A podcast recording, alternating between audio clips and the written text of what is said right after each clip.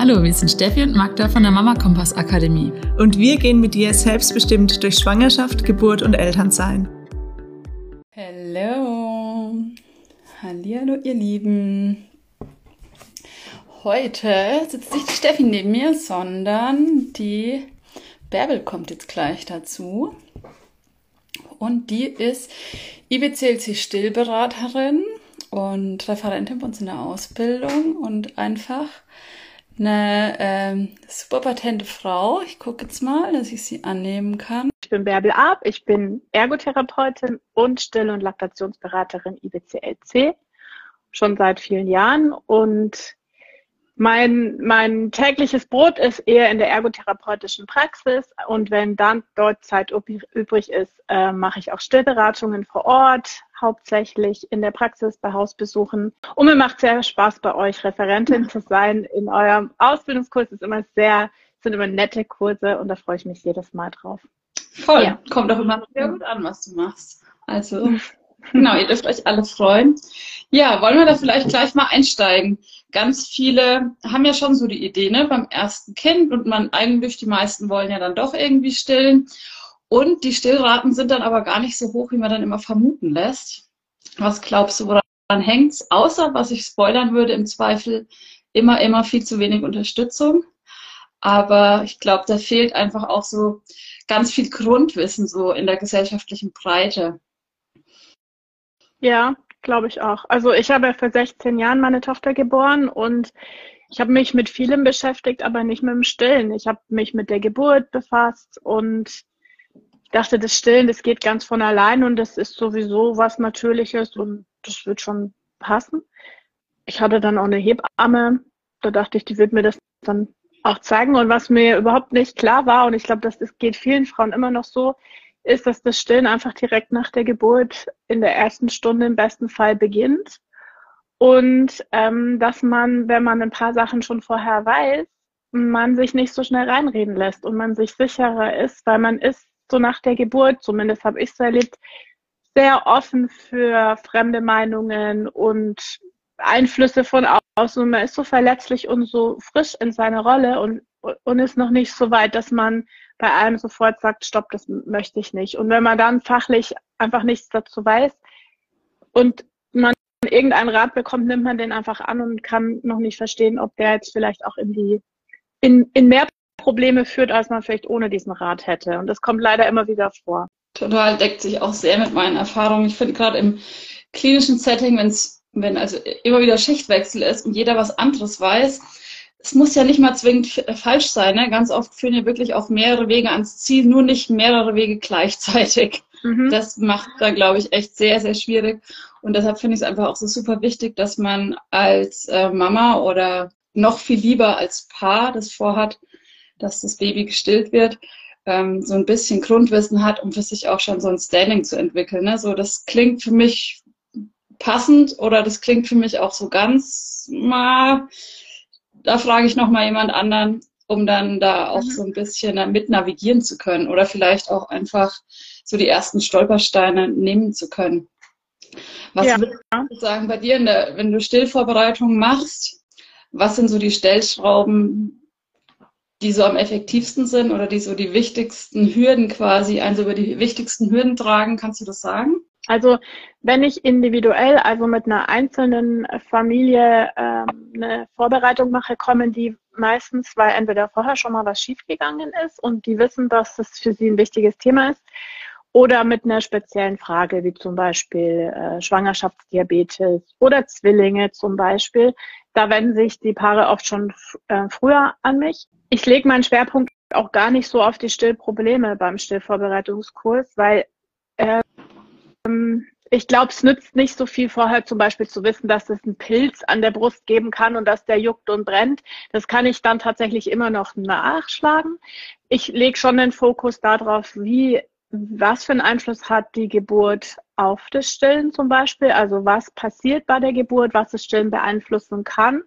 Und mir ist es immer wichtig, auch wenn zum Beispiel eine PTA oder Infusionen, Medikamente, eine Bauchgeburt und so weiter, die das Stillen nachher beeinflussen, sind es ja keine Maßnahmen, die in dem Fall Schmarrn sind, sondern wir brauchen die möglicherweise, damit alles weitergehen kann. Und deswegen ist es mir wichtig, dass die Eltern wissen, aha, wenn ich zum Beispiel eine PTA hatte, könnte ich mal schneller nach Hilfe rufen, wenn das Stillen nicht so hinhaut. Oder wenn ich eine Bauchgeburt hatte, ähm, weiß ich, ah, kann sein, dass es ein bisschen kniffliger wird. Muss nicht, aber kann. Und dann wissen die Eltern das schon und kümmern sich schneller um Hilfe.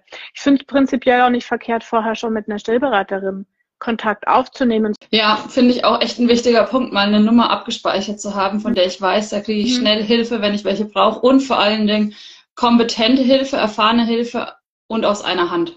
Finde ich super, super wichtig, ja. weil natürlich ist Stillberatung an sich schon auch Aufgabe der Wochenbetthebamme und manche können es mega gut und manche halt nur so mittelgut, weil die ihren Schwerpunkt woanders haben. Und dann finde ich super wichtig zu gucken, okay, und jetzt hole ich mir den Nerd, der genau das Thema einfach für sich ähm, als sein Thema auserwählt hat. Genau, und weiß, wo ich anrufen kann. Ich glaube, das entspannt schon wahnsinnig. Das ist auch was, was wir unseren ja. Paaren immer mitgeben. Speicher dir mal eine Nummer ein, ob du anrufst oder nicht, ist dann gar nicht mal so entscheidend, aber du hast sie, wenn du sie brauchst. Was sind das so Dinge, wo du sagst, oh, das ist gut vorher zu wissen? Also mir fällt da zum Beispiel total ein oder sofort ein, dass Stillen gelernt werden muss. Ne? Ganz viele glauben ja, naja, das ist quasi so ein Instinkt und ganz viel davon ist ja auch instinktiv und angelegt in Mama und Baby. Aber dieses Zusammenspiel und wie setzen wir das gut um, ist was, was gelernt werden muss und darf und was schon auch Arbeit ist erstmal. Ich finde, wenn man darauf vorbereitet ist, geht man das oft nochmal anders an. Und ähm, was mir auch immer auffällt, dass viele überrascht sind, wie oft und wie viel Babys stillen. Und gerade am Anfang, wenn es so am Einpendeln ist, ist mir gefühlt quasi nur am Stillen. Es ist so. Kinder stillen zehn bis zwölf Mal in den ersten 24 Stunden, manche mehr, manche weniger, also so grob alle zwei Stunden, äh, manchmal noch öfter. Und damit rechnet man nicht unbedingt. Und das kann sehr anstrengend, es ist einfach sehr anstrengend, keine Frage. Man fühlt sich unsicher, man weiß ja nicht, hm, ob die Milch reicht. Und deswegen ist es schön, wenn man vorher schon mal gehört hat, dass der Magen eines Babys mini klein ist. Da passt so ein bisschen Murmelgröße, Menge Milch rein und so viel Milch hat man als Kolostrum ja auch zur Verfügung. Und solche Dinge können einen natürlich beruhigen, wenn man weiß, aha, es ist am Anfang wenig Milch da, weil mein Kind braucht wenig Milch, dafür öfter. Ähm, meine Milch äh, wird wahrscheinlich reichen. Ich lege es so oft an. Ich weiß, wie viel Windeln, wie viel ähm, Pipi-Windeln und wie viel Stuhlwindeln zu erwarten sind und so. Und dann, dann habe ich so ein paar Marker, wo ich weiß, ah, mh, scheint alles soweit ähm, normal zu sein. Und das denke ich, das wäre schon schön, wenn man das vorher weiß. Mhm. Mhm. Da ist auch eine Frage, weil du gerade Kolostrum angesprochen hast, kam eine Frage und zwar ähm, Kolostrum sammeln vor der Geburt. Ja oder nein? Würdest du sagen, das sollen unbedingt alle machen oder in besonderen Fällen oder sagst du, ach, totaler Quatsch, lass es alles sein? Wie ist da dein Standing zu? Wie so oft nicht ganz äh, einfach mit Ja oder Nein zu beantworten, sondern hängt natürlich vom individuellen Fall ab. Also, ähm, Frauen zum Beispiel, die einen äh, Schwangerschaftsdiabetes oder einen Diabetes äh, Typ 1 oder 2 haben, denen wird es empfohlen, ähm, vorher Kolostrum zu ähm, gewinnen. Und da gehen die auch normalerweise in die Klinik, in der sie entbinden und können dort auch eine Beratung dazu in Anspruch nehmen. Ich weiß jetzt nicht, wie das ambulant ist, das weißt du besser. Vielleicht kann man trotzdem so eine Beratung äh, bekommen oder vielleicht kommt drauf an, würde ich sagen. Ja, aber mhm. wenn man hartnäckig genau. ist, kriegt man fast immer alle Infos, die man braucht. Aber manchmal muss man hartnäckig sein. ist ja meistens so. Ja, ja, genau. Deswegen, ich habe mein Pro Profil auf Instagram ja so gestaltet, dass es wie eine Art Lexikon ist und man kann mit dem Hashtag stillen entdecken und dann zum Beispiel Kolostrum oder präpartale Kolostrumgewinnung, wenn man das aneinander hängt, dann findet man da einen Beitrag und ich habe im Normalfall in, der, in den Highlights auch Links, wo man tiefergehende Informationen äh, findet. Deswegen, also man kommt an Informationen, aber natürlich lernt man über die Jahre dazu, wo man gute Informationen so aufgabeln kann. Genau. Also zurück. Wenn also Komplikationen zu erwarten sind, wie zum Beispiel, dass Zwillinge auf die Welt kommen und man weiß, hui, ja, da könnte es mal ein bisschen brenzlig werden und man kann nicht beide gleich sofort stillen, beide haben Hunger und so, äh, wäre es schön, man hat äh, Kolostrum gewonnen ähm, beim Präpa also beim Schwangerschaftsdiabetes ist es äh, günstig.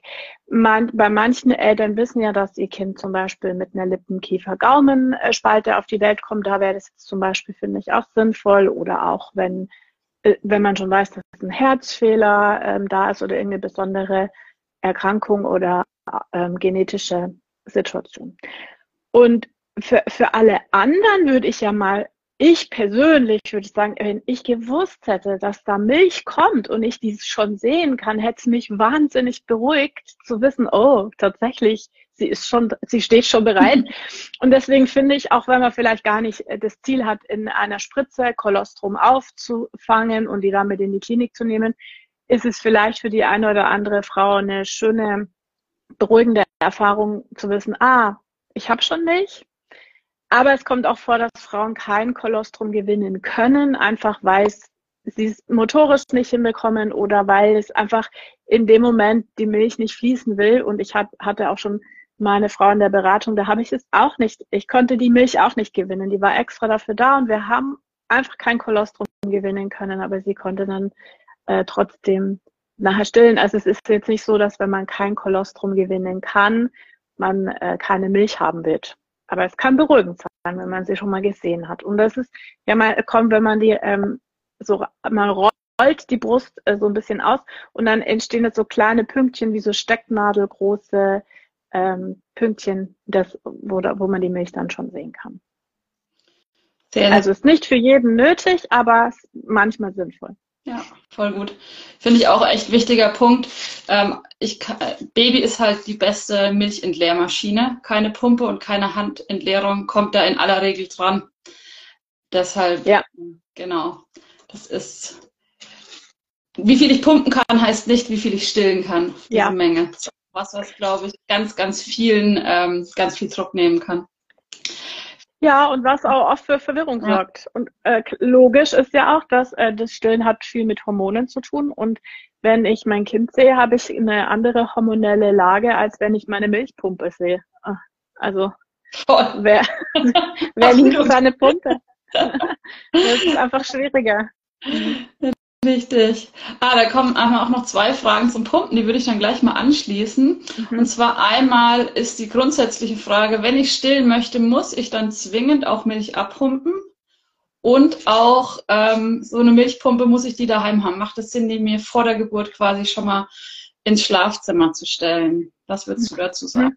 Man braucht nicht vorher eine Milchpumpe. Wenn man eine braucht, dann kann man die sich immer noch holen und ähm, man wird ähm, eine bekommen. Man kann die in der Apotheke leihen und nicht jede Pumpe ist so richtig toll. Also deswegen würde ich auch erstmal mir eine leihen, um auszuprobieren, ob ich mit der gut äh, klarkomme. Man bekommt die ja auch auf Rezept, wenn man Probleme hat.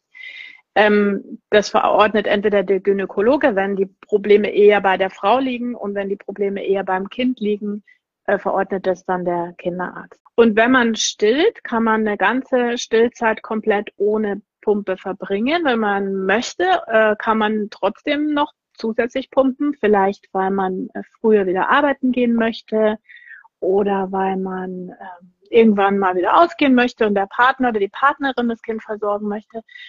Oder auch, weil, weil man es dann vielleicht doch braucht, weil man mehr Milch bestellen möchte oder so. Also da gibt es eben verschiedene Gründe, warum man pumpt. Und davon abhängig braucht man dann halt eine Milchpumpe oder man kann es auch ganz und gar nur von Hand kann man die Milch auch gewinnen. Wenn man das drauf hat und Lust hat darauf, muss man keine Pumpe verwenden. Genau, also da könnt ihr euch entspannen und ähm, bei Bedarf kann ich mir alle Hilfsmittel besorgen, die ich so brauche. Finde ich grundsätzlich bei Babythemen so mal lieber weniger anschaffen. Was soll uns fehlen, was nicht innerhalb eines Tages zu besorgen ja. ist hier? Also selbst im letzten Kaff irgendwo, weiß ich nicht, auf der grünen Heide, ähm, kriege ich ja hier in Deutschland einfach alles, was ich brauche, im Zweifel. Ähm, muss ich eine Brust vorbereiten aufs Stillen? Ich muss sagen, ich habe da schon die krudesten Sachen gehört, von Zitronensäure über raue Lappen abreiben und weiß ich nicht, kaltes Wasser. Also ich habe da schon richtig, richtig äh, gruselige Dinge gehört, wo ich mir gedacht habe, ah, stelle ich mir ganz unangenehm vor. Macht es Sinn, sich quasi so ein bisschen abzuhärten? Oder ist es was, was vielleicht gar nicht so eine gute Idee ist? Nein, es macht keinen Sinn, sich abzuhärten.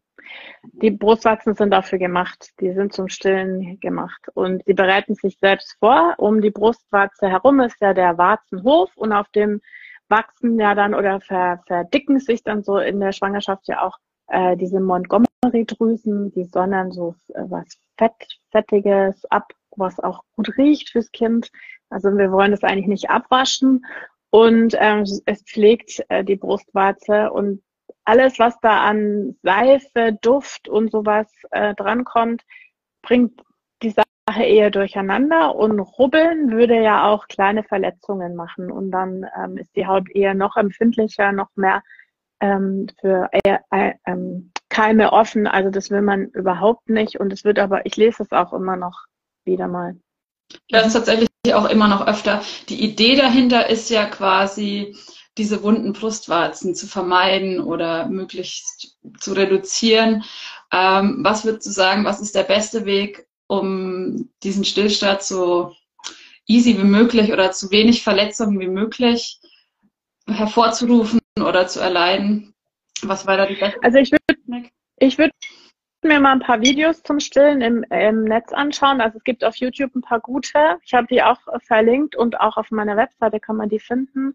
Also nicht nur die ich verlinkt habe, sind toll, sondern es gibt ganz viele bestimmt, die ich auch noch nicht gesehen habe also was man sich mal anschauen sollte, finde ich, ist, wie muss das Kind den Mund öffnen, wo muss die äh, Brustwarze rein, wo, wo kommt die hin, wo, wo landet eigentlich die Zunge vom Kind. Und wenn man das erstmal verstanden hat, ist klar, dass die äh, Brustwarze im Rachen weit hinten vom äh, Kind zu liegen kommt und die Zunge gar nicht an der Brustwarze äh, saugt oder das Kind an der Brustwarze saugt, sondern das Kind eher so eine melkende Bewegung mit der Zunge macht. Und dann verletzt es natürlich die Brustwarze eigentlich auch nicht, weil die liegt ganz weich abgepolstert hinten. Wenn ich aber merke, dass es sehr weh tut und zwickt und reibt und die äh, Brustwarze schnell äh, wund wird, dann wäre da schon der richtige Zeitpunkt, sich mal schnell Hilfe zu holen, um zu klären, ist das Kind wirklich gut angelegt. Also die Lippen sind schön aufgestülpt, der Mund ist weit offen, die machen den Mund ja 140 Grad weit auf. Ähm, wenn da Schwierigkeiten sind, kann es natürlich sein, dass das Kind die Brustwarze mit der Zunge vielleicht an den Gaumen drückt oder mit der Zunge vorne an der Brustwarze schabt und es tut natürlich weh und das müsste dann geklärt werden, was da los ist. Und was natürlich auch, ich vergesse es immer, dieser allgemein befürchtete Milcheinschuss. Ich finde, es ist so ein unschönes äh, Wort. Ja, es gibt ja so einen Moment, wo dieses Kolostrum sich dann verändert, mehr Milch kommt und die Brüste so ein bisschen anschwellen sozusagen und dann äh, die Milchmenge ansteigt. Und äh, dieses Anschwellen, das kann sehr unangenehm sein, wenn man selten anlegt. Das heißt also, auch dafür ist häufiges Anlegen sinnvoll, weil dann schwillt die Brust gar nicht so doll an und man hat nicht solche riesen Brüste, die so knallehart sind. Also oft anlegen, so anlegen, dass es bequem ist. Und da finde ich eigentlich den wertvollsten Hinweis neben der Information, wie ist der Mund, wo kommt die Brustwarze hin, dass das Kind im günstigsten Fall auf der Mutter liegt und nicht an der Mutter hängt. Meistens sitzen Frauen vorne übergebeugt und dann sind, sind sie verkrampft in den Schultern und das Kind hängt an der Brustwarze, muss sich festhalten, dass, dass es dran bleibt und stattdessen die Sache umzudrehen, die äh, Frau nach hinten zu legen, das Kind auf, auf die Brust zu legen, so dass es mit der Schwerkraft auf der Frau liegen kann, ist es ähm, oft bequemer und weniger schmerzhaft. Sehr, sehr schön. Ja, da war, glaube ich, gerade ganz, ganz vieles dabei, was man sich schon mal so merken kann. Also ich muss keine Angst haben, mein Kind zu oft zu stillen, sondern das Problem ist, wenn dann eher eine Anlegetechnik ja. oder die Position und ähm, darf da ähm, getrost mein Baby immer an die Brust legen, wenn es das möchte. Ja, sehr schön. Ich finde das auch ein super wichtiger Punkt. Ähm, frühzeitig, ne? Das ist gerade beim Stillen, finde ich, ist das ein Riesending. Je eher ich mir mal Hilfe hole, desto schneller ist das Problem meistens aus der Welt. Und je größer ich die Probleme werden lasse, desto länger dauert es ja auch oft, bis man es wieder im Griff hat und das alles ähm, wieder eine angenehme Stillbeziehung ist und keine Quelle ja. mehr. Ja, das stimmt. Ich dachte gerade bei frühzeitig, du möchtest sagen, auch frühzeitig anzulegen. Also nicht erst, wenn das Kind äh, schon schreit, sondern wenn es vielleicht nur so suchende Bewegungen macht, sich schon mal in Position zu bringen, das Kind schon mal äh, zu sich holen, sich selber ein bisschen nackig machen und dann äh, nicht völlig ausgehungertes Kind an die Brust äh, zu nehmen. Es lässt sich dann leichter nochmal korrigieren und nochmal bequem machen. Ja. Äh, habe ich, also ich habe auch was anderes angespielt, aber es ist, glaube ich, auch echt nochmal ein super wichtiger Hinweis. Ein Baby, das wirklich schon weint, ist ja, ne, das hat ja schon lange vorher, oder viele, ne, manche kommunizieren ja auch nicht so sehr eindeutig, da ist es mhm. manchmal echt schwierig, aber in der Regel haben die ja schon deutlich eher gesagt, so, oh, so langsam würde ich mal einen Snack äh, gebrauchen. Ich finde es immer ja. ganz gerade je kleiner die sind, desto klarer ist es ja oft, weil die machen immer diesen ja. so diesen Fischchenmund und drehen den Kopf nach links und rechts in der Hoffnung, dass plötzlich eine Brust reinfällt. Ja. Oft klappt es ja auch, wenn Leute zugucken, fallen die ja dann oft auch einfach vom Himmel, wo ich mir mal denke, was ist das für ein Leben, ey? Wenn ich jetzt hier mich einfach hinsetze und mal mache und jemand wirft mir Essen in den Mund. Das ist schon, das ist schon schön. Ja. Ja. Also okay, also still Brust vorbereiten brauche ich nicht. Das ist wie immer ein bisschen bei der Geburtsvorbereitung.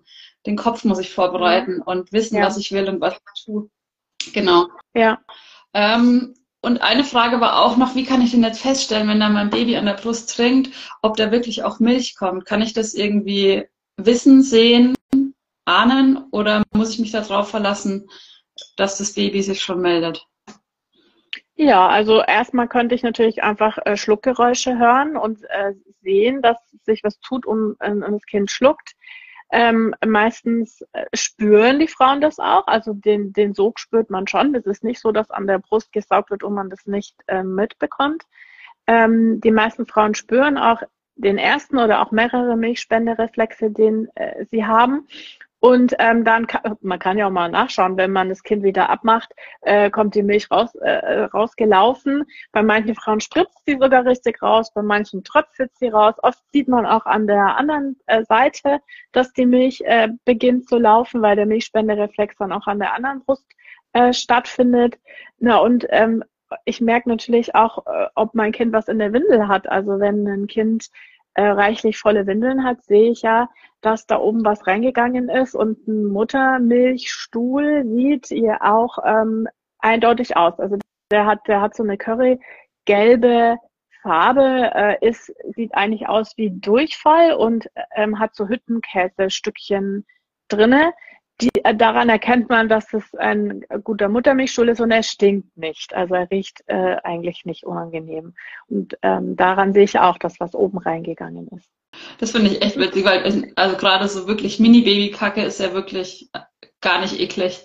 Nö. Das kommt ja wirklich erst, wenn ihr da noch Beikost essen, was ich dann so denke, mhm. Ha, ja. Hier kam ja. noch die Frage, ähm, ob man den Unterschied sehen kann, ob das Kind wirklich trinkt, im Sinne von wirklich Milch aufnimmt oder eher so nuckelt, weil Nuckeln ja einfach auch schön ist und beruhigt und reguliert. Bisschen schwierig jetzt hier zu erklären, aber ähm, also wenn ein Kind richtig trinkt, macht es große äh, Bewegungen, die so kräftig äh, aussehen und äh, manchmal nuckeln die einfach wirklich tatsächlich nur so ein bisschen und es, es sieht nicht so groß und kräftig aus und ähm, ist eher schneller.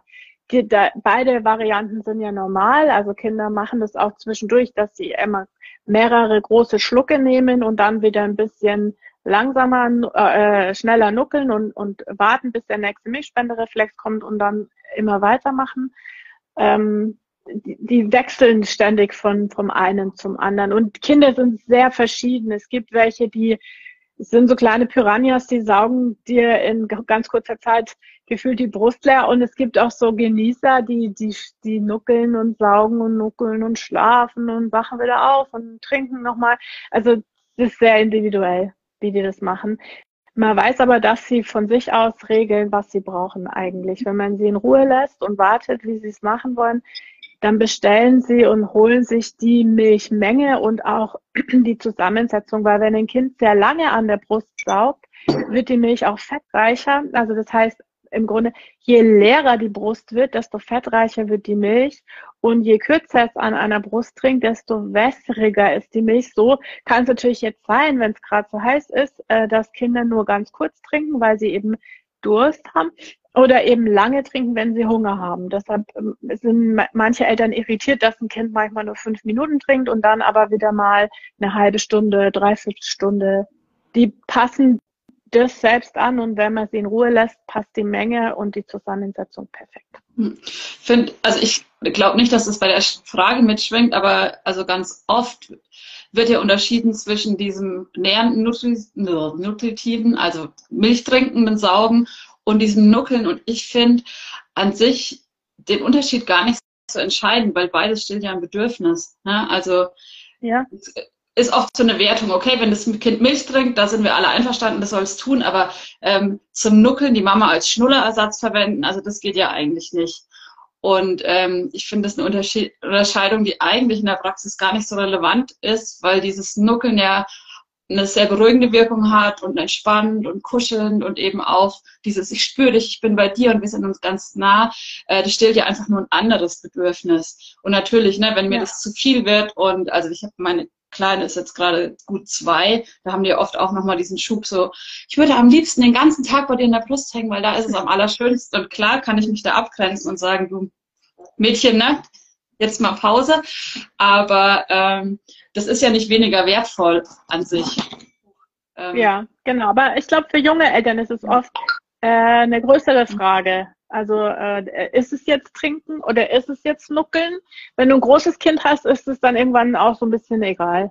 Dann, dann willst du das nicht, dann brauchst du das nicht mehr so ganz genau wissen. Aber wenn man ganz frisch gebackene Eltern ist, glaube ich schon, dass man das gern wissen würde. Trinkt es jetzt oder nuckelt es nur? Und äh, dann ist es gut, wenn man noch mal hört, ja, aber nuckeln ist auch okay und ist es auch genauso ein Bedürfnis wie äh, trinken, weil ja die, äh, der, die Brust eben nicht der Ersatz äh, für den Schnuller ist, sondern der Schnuller der Ersatz für die Brust, wenn man ihn braucht oder mag. Also insofern, ja, genau. Und man kann ja ein Kind gänzlich ohne Schnuller großziehen ich habe ich hab meinem Kind oft versucht, einen zu geben, weil ich dachte, es wäre mal ganz praktisch, aber mein Kind wollte den tatsächlich partout nicht. Aber sie hingen mir natürlich schon auch oft an der Brust. Ja. Voll, also bei uns haben auch zwei von fünf Kindern haben das mal so mal genommen, Schnuller, und die anderen haben gesagt, hier original, alles andere. Ja. Du kannst mir mit wegbleiben. Ja. Voll. Aber genau, manchmal vermisst man es auch, wenn man sich denkt, ey, könntest ja auch mal einen Moment woanders nuckeln vielleicht. Ja. Also ich finde es auch ein völlig legitimes Bedürfnis zu sagen, kurze Pause mal. Ja, ähm, ja. ja, voll. Aber ich finde es auch nochmal wichtig, dass du gesagt hast, ne, der Schnuller ist der Ersatz, nicht die Brust.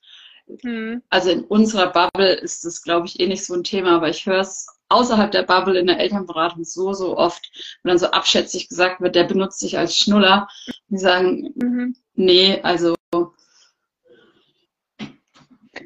Ja, das ist aber auch ein schwieriges Thema, weil ich glaube auch viele äh, fühlen sich auch dann so äh, vielleicht schlecht, wenn sie dann doch auch einen Schnuller verwenden und wir vielleicht in einer, uns in einer Bubble aufhalten, wo Schnuller vielleicht nicht so äh, gehypt werden oder also ich, ich, äh, man muss das individuell sehen. Zum Beispiel ein Kind, das nicht stillt, wird einen Schnuller brauchen. Es kann nicht ohne Schnuller äh, gut klarkommen. Also das ist was, was man sich genau anschauen sollte und niemand sollte sich schlecht fühlen für eine Lösung, die für ihn und sein Kind gut ist. Also, da bin ich. Ich finde diesen Vorwurf, ein Kind benutzt seine Eltern, ähm, ja. finde ich hochgradig schwierig. Ja. Und vor allen Dingen, ja. mich benutzt niemand als Ersatz für ein Plastikstück. Hallo. Also bitte. Ja. Da, genau. Da werde ich ein bisschen emotional.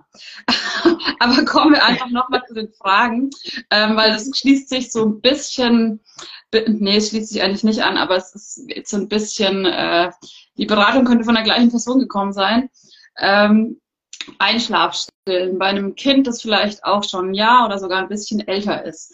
Würdest du sagen, das müsste man jetzt mal zwingend abgewöhnen? Oder ist es vielleicht auch ganz okay? Also ist es auf Dauer schlecht, war die Frage. Es geht jetzt nicht darum, dass die Mama nicht mehr mag, sondern schade ich meinem Kind, wenn ich das zum Einschlafen noch still. Nein, man schadet dem Kind nicht. Einschlafstillen darf ich so lange machen, von Tag 1 bis Tag X, an dem ich beschließe, dass ich es nicht mehr mag. Und es wird. Ja. Es kommt der Tag. Also, es kommt irgendwann der Tag, wo Kinder nachts nicht mehr stillen. ob jetzt der Tag zuerst kommt, wo die Mutter es nicht mehr möchte und die Mutter sagt, jetzt möchte ich da was anderes ähm, installieren als Gewohnheit. Oder ob das Kind zuerst damit aufhört und die Mutter es vielleicht sogar vermisst, was ja auch immer wieder vorkommt. Ähm, das weiß man nie vorher. Äh, was ich glaube, ist, ist, man kann einfach mal dieses schlechte Gefühl, egal wie man es macht, mal einfach weglassen. Das ist, ich weiß, man kann das nicht einfach weglassen. Dass, da gibt es viele Gründe und viele äh, Geschichten, äh, persönliche, familiäre, warum man das dann, warum sich das komisch anfühlt, aber ganz neutral gesagt, es ist nicht schlechtes dabei, ein Kind in der Nacht zu stillen. Wenn natürlich ein Kind, ich sage jetzt mal so ganz locker, flockig, wenn ein Kind zwei Jahre alt ist und nachts zehnmal kommt zum Trinken und das über Wochen oder Monate gar, dann glaube ich schon, dass es vielleicht irgendwas gerade los ist in der Familie. Was da ja Kita, Kindergarten, nee, Kindergarten ist nicht, äh, Krabbelgruppe oder Umzug, Urlaub, weiß, weiß ich nicht was. Dann lohnt sich sicher mal hinzuschauen, was da los ist und dann zu gucken, was kann man verändern, damit es wieder für alle gut sein kann. Das finde ich auch ein wichtiger Punkt, ne? Alle dürfen da mitreden, weil ich glaube, dass es schon auch irgendwie in uns angelegt ist, dass wir beim Neugeborenen viel, viel nachlässiger sind. Wenn die dreimal die Nacht kommen, ist das ja eigentlich, würden wir sagen, da habe ich gut geschlafen beim Neugeborenen. Mhm. Beim zweijährigen Kind, das mich wirklich dreimal die Nacht weckt und ich weiß gerade, okay, es kriegt Backenzähne, dann stecke ich das vielleicht mal noch weg und sage, okay, alles gut. Aber so grundsätzlich stört mich das, glaube ich, oder ich kann von mir sagen, mich stört es viel, viel, viel, viel mehr. Und ich glaube, es geht ganz vielen so. Und ich glaube, dass das so ein bisschen auch in uns angelegt ist, dass wir uns da stückweise auch immer mehr selber wieder so zurückerobern. Und ich glaube, das ist auch total in Ordnung, weil ich glaube, in der einen Bubble ist es so, dass wir ganz viel Angst haben, wir geben dem Kind zu viel und ich darf nicht so viel stillen, sonst ist es verwöhnt oder es darf nachts mhm. mit sechs Monaten braucht es keine Nahrung mehr und so Gelaber. Und ich glaube, in unserer Bubble ist es oft so, ähm, aber wenn es es doch noch will, dann braucht es es doch. Und ne, ich nehme dem da was weg, wenn ich da sage, du mach mal, mach mal langsam oder überleg dir mal was Neues. Und ich finde, ähm, in beide Richtungen das Pendel, ne, das, da dürfen wir uns ein bisschen entspannen und wir können den Weg gehen, der uns entspannt schlafen lässt. Und wenn das heißt, mein kleines Baby trinkt sehr so oft und dann schläft es wieder ein und ist es voll gut. Und wenn mein zwei- oder dreijähriges Kind mich ständig weckt und ich sage, du, pass mal auf, wir überlegen uns mal da was Neues, ist es halt auch gut. Ja. Und es kann natürlich sein, dass der Dreijährige dich dann trotzdem weckt und, äh, und du zwar nicht mehr stillen musst, aber irgendwas anderes los ist. Das kann, da steckt man nicht drin. Menschen wachen alle nachts irgendwann auf und schlafen wieder ein und Kinder brauchen dabei eben oft noch länger Hilfe, als man das halt vorher erwartet. Also ich habe da selber auch nicht äh, damit gerechnet, dass äh, meine Tochter lange gern bei mir im Bett schlafen würde. Ich dachte, das ist eine Sache von Wochen, aber dass das eine Sache von Jahren ist, ist mir erst langsam dann im Verlauf der Zeit gedämmert. Und irgendwann ist es einem dann auch wurscht, aber es, das ist halt ein Weg, den man geht. Absolut. Ich finde, ich glaube, das sind, äh, das geht einem ganz oft so mit diesen Kinderthemen, dass man dann erst so auf dem Weg entdeckt, was das eigentlich wirklich bedeutet. Ja, ja. wie breit auch die Varianz ist, ne? Also gibt ja. ja wirklich auch Kinder, die mit zwei sagen, ey, Autobett ist voll mein Ding, ich brauche mhm. euch nicht mehr. Mhm. Und gibt halt Kinder, die auch mit zehn noch regelmäßig kommen und ich habe ja. schlecht geschlafen und kann nicht bei dir kuscheln. Ja. Ähm, genau. Und es ist einfach, es ist einfach okay. Ja. Ab wann kann ich denn mal eine Nacht wegbleiben, wenn ich ein Stillkind habe, ohne Baby? Was würdest du da sagen? Oder hast du da einen Tipp, wenn man sagt, ah, meine beste Freundin heiratet? ich bin ja ein großer, eine große Freundin davon, dass äh, Väter früh oder Partnerinnen, je nachdem, früh beginnen, diese Dinge mitzumachen, damit man auch früh äh, diese Aufgaben teilen kann weil es ist kein Zustand, dass immer die Frauen irgendwie das Gefühl haben, sie sind so doll angebunden und können nichts machen. Und die Männer sagen, ja, aber das mit dem Stillen, das kann ich nicht. Und deshalb so, du stillst ja immer noch, jetzt, du stillst jetzt schon drei Jahre, aber du stillst ja jetzt immer noch. Und deswegen kann ich das Kind auch nicht ins Bett bringen. Das ist Quatsch, also es, äh, das kann die zweite Bezugsperson genauso gut. Und ähm, äh, ob ein Kind dann noch Milch braucht und trinken möchte und man dann vielleicht auch zum Beispiel danach geht. Man könnte ja auch stillen, das mit dem Kind besprechen und das Kind bleibt dann mit dem anderen Elternteil zu Hause.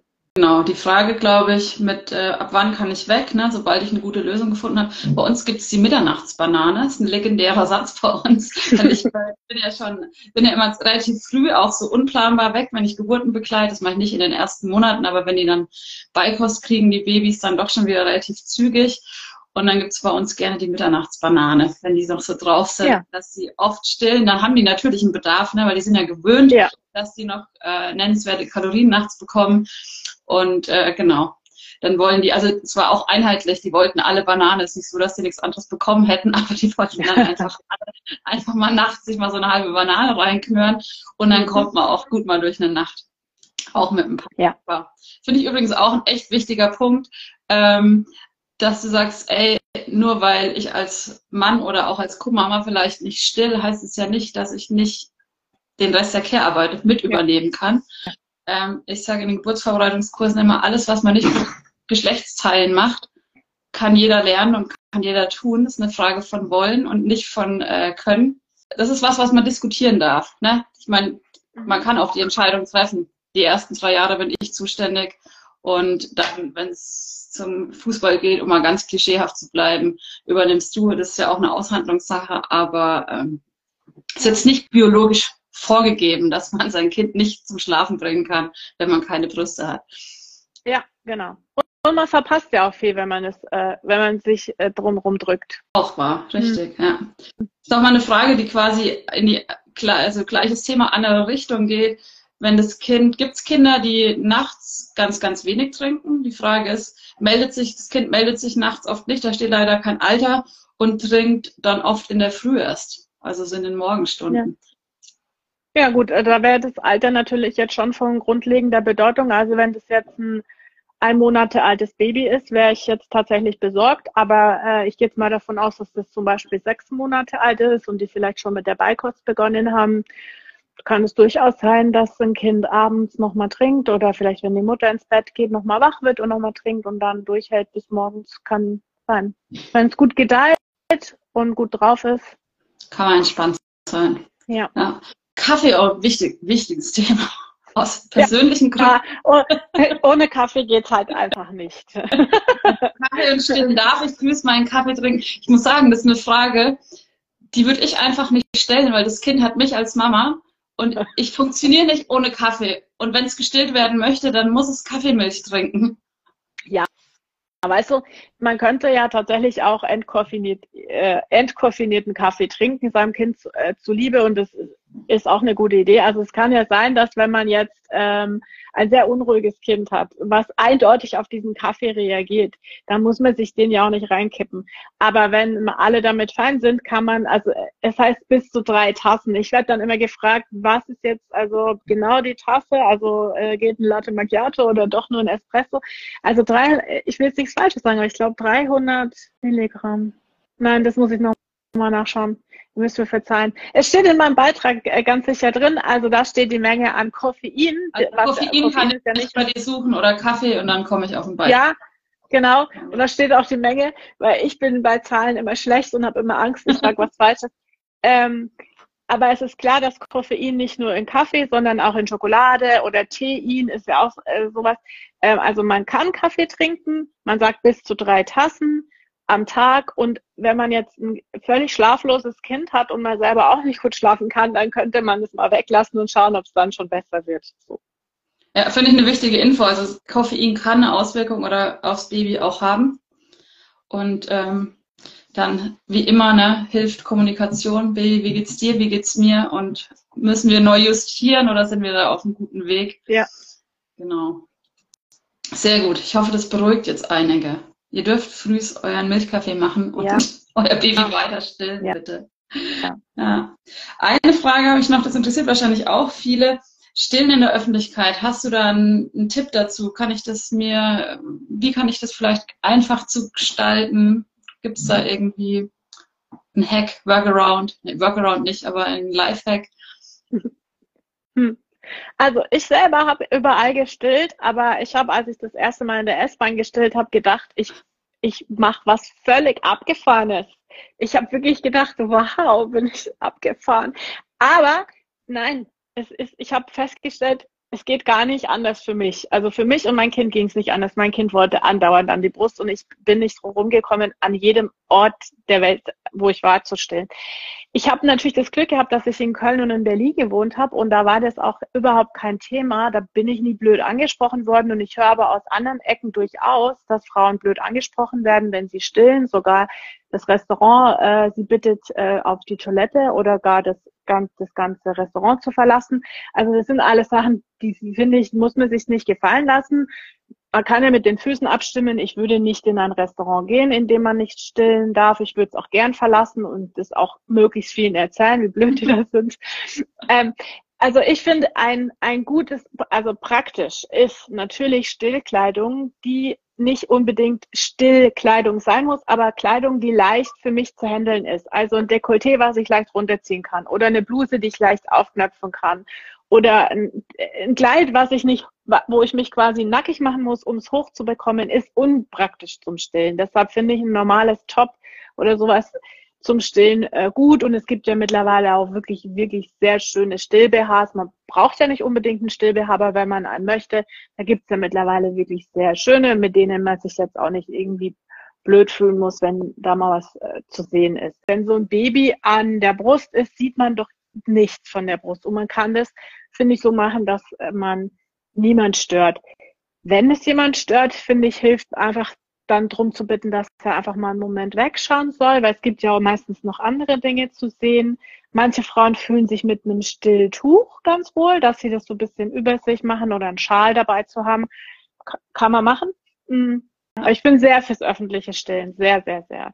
Ist, äh, ein äh, guter Tipp vielleicht, der fällt mir schon ein wenn man sich das erstmal nicht traut, nimmt man vielleicht mal seine beste Freundin mit und geht erstmal nur bis zur nächsten Parkbank. Oder man stillt vielleicht mal bei sich selber auf dem Balkon, damit man so ein bisschen dieses Open-Air-Feeling schon mal hat in Begleitschutz. Am besten die Freundin mit der großen Klappe, der auf jeden Fall was einfällt, dann weiß man. genau. Aber ich muss ja. sagen, ich mache die Erfahrung eigentlich so gut wie gar nicht mehr, dass man blöd angequatscht wird. Also ich glaube, so in den allermeisten Ecken kann man sich echt einfach trauen und man stellt sich oft, glaube ich, auch aufregender vor, als es ist. Gerade, ich glaube, so beim ersten Kind, wenn man eben noch nicht öffentlich gestillt hat, ist es ja so ein Ding und man stellt sich so vor, ich ziehe jetzt hier in der Öffentlichkeit blank, fände ich auch keine schöne Vorstellung. Aber ähm, da hilft so ein bisschen ne, Nervensystem, beruhigt alles, was ich schon gut kenne. Und je öfter ich es mache, desto selbstverständlicher wird's. Also ich glaube auch, man braucht ein bisschen Routine. Also erstmal zu Hause stillen ist schon schön dann hat man das, weiß man schon, dass man das so einigermaßen hinkriegt vom Handling her. Ja. Und man muss auch echt sagen, ein Kind in der Öffentlichkeit oder ein sehr kleines Baby in der Öffentlichkeit die Flasche zu geben, das gibt auch manchmal. Ja. Also es ist auch ja. nicht der easy way out zwingend, ne? Das mhm. ähm, und ich finde, das ist also genauso unangemessen, wie sich über öffentliche Stillen zu beschweren. Ich finde, ähm, andere Leute geht einfach nichts an, wie du dein Kind fütterst. Gar nichts. Die dürfen ja, genau. einfach weitergehen. Und sich ja, es gibt einfach zu allem eine Geschichte und ich finde nicht, dass jeder sich rechtfertigen muss, was er da macht. Ähm. Und schon gar nicht vor, weiß ich nicht, der Frau im Park. Nein. Oder wer auch immer. Ja. ja. Stillhütchen. Können wir das fast vielleicht nochmal kurz aufmachen? Das ist natürlich auch eine Sache, wo man endlos drüber sprechen könnte. Aber das ist ja tatsächlich was, also erschreckend oft kommen ja wirklich schon ähm, Stillpaare mit Stillhütchen aus der Wochenbettstation, aus der Klinik und dann hat man die erstmal. Hast du da einen Tipp, ähm, wenn ich die wieder loswerden möchte? Darauf ziele die Frage ab. Wie mhm. gehe ich das am geschicktesten an? Also oftmals passiert es so ein bisschen aus Versehen. Manche Frauen berichten so, äh, nachts ist es aus Versehen abgegangen und das Kind hat dann trotzdem angedockt. Das finde ich ja nicht die schönste Variante immer mal wieder versuchen. Es gibt natürlich Gründe, warum Kinder mit einem äh, Stillhütchen, äh, Brusthütchen besser trinken oder überhaupt trinken und anders nicht. Ähm, und denen würde ich auch nachgehen. Also das heißt, ich finde, wenn ich ein Stillhütchen loswerden will, wäre es vielleicht schon mal ganz klug, mal eine Stillberaterin mit ins Boot zu holen, einfach nochmal genau zu schauen, wie trinkt das Kind, warum braucht es diesen intensiven Reiz, um anzusaugen, kann es denn überhaupt gut saugen? Passt die Zungenbeweglichkeit und so? Das würde ich mir schon nochmal genauer dann anschauen. Und dann würde ich einfach probieren. Es ist natürlich eine Gewöhnung, wenn ich so ein Gummiding nach hinten in den äh, Mund bekomme, dann schlucke ich natürlich automatisch. Und äh, oftmals wird ja Frauen mit flachen Brustwarzen ein Brusttütchen angeboten, weil man denkt, ja, dann klappt es besser, weil dann hat die da so ein nippelartiges Ding. Äh, und die Kinder, die erkennen nicht so gut, ah, da ist jetzt die Brust in meinem Mund, weil da steht jetzt nicht so was raus, was, was äh, an dem ich sozusagen mich orientieren kann. Und deswegen finde ich es ein bisschen fies, Frauen mit flachen Brustwarzen gleich mit dem Hütchen zu winken und sie dann so ein bisschen damit stehen zu lassen. Andererseits denke ich mir, wenn es alles gut läuft und das Kind zunimmt und es mit dem Hütchen klappt und es nur ist, weil ich gehört habe, es ist vielleicht besser ohne, aber alles passt, dann würde ich mir nicht so einen Wahnsinnsstress machen. Dann würde ich einfach mal der Zeit auch ein bisschen, ich würde auch ein bisschen abwarten und mir nicht so einen Druck machen. Und oft klappt es dann irgendwann doch. Vielleicht hat man keins dabei oder es ist eins runtergefallen oder man hat es ja vergessen und dann geht es auch irgendwie so. Also es ist ein bisschen schwierig für mich als Stillberaterin, wenn ich ähm, angerufen werde, einen Hausbesuch mache und ich soll dann in dieser Stunde schaffen, dass das Kind ohne Hütchen trinkt. Das ist manchmal schwieriger, als die Eltern das denken, auch für mich. Aber das heißt, ich kann da einfach entspannt sein und sagen, ich probiere das immer mal wieder und äh, ja. wenn ich da, wenn ich es da eilig habe oder wenn ich da Druck habe oder mir unsicher bin, dann frage ich jemanden, der mir da weiterhelfen ja. kann. Der auch nochmal beim Anlegen hilft, dass man auch nochmal dieses zurückgelehnte Stillen versucht. Das klappt dann oft besser. Genau. Sehr schön. Bärbel, ich glaube, wir haben einiges abgearbeitet. Bisschen wild thematisch gesprungen, aber es soll ja für jeden was dabei sein. Ja. Ähm, hast du noch ein paar goldene letzte Worte, irgendwas, wo du sagst, das muss jeder wissen, der sein Baby, das bald auf die Welt kommt, stillen möchte? Ich glaube, dass Körperkontakt wichtig ist und ähm, dass man immer im Haut-zu-Haut-Kontakt versucht zu sein, wenn es aufregend wird. Das ist für Babys der beste Ort, sich zu beruhigen. Und dass ähm, diese, dieses im Körperkontakt sein, auch als Paar mit dem Kind, äh, erstmal so ein Ort sein kann, wo, wo man wieder sich runterfährt, auch wenn es äh, gerade schwierig ist und aufregend für ein Kind ist es immer gleich mit aufregend, wenn die Eltern aufgeregt sind. Und deshalb ist es so wertvoll, wenn Eltern wissen, wie sie sich selber wieder beruhigen können. Dann kann ein Kind sich im Kontakt mit den Eltern beruhigen. Und ich glaube, das ist wertvoll. Unabhängig vom Stillen. Absolut. Und ich glaube, also wie spannender wird's ja nicht, als das ist da plötzlich ein Baby und ich, das ist auf mich angewiesen. Also es ist ja eh eine sehr ja. aufregende Zeit, deshalb ja, macht euch nackig und äh, viel, genau. viel Zeit nackig im Bett verbringen, äh, löst, glaube ich, gerade im Frühwochenbett ganz, ganz viele Probleme auf so vielen ja. Ebenen, ob das jetzt emotional, stillen, Rückbildung, whatever. Ähm, mit möglichst wenig Klamotten im Bett sein, ist echt die beste Basis, zusammen anzukommen, glaube ich auch. Ja. Und dann ist Und auch ist eh schon egal, wie, wie das Baby, ob wie das Baby ernährt wird. Es hilft auch bei Stillkindern und bei, weiß ich nicht. Es hilft bei allen, allen Menschen. Ja, genau. Hautkontakt.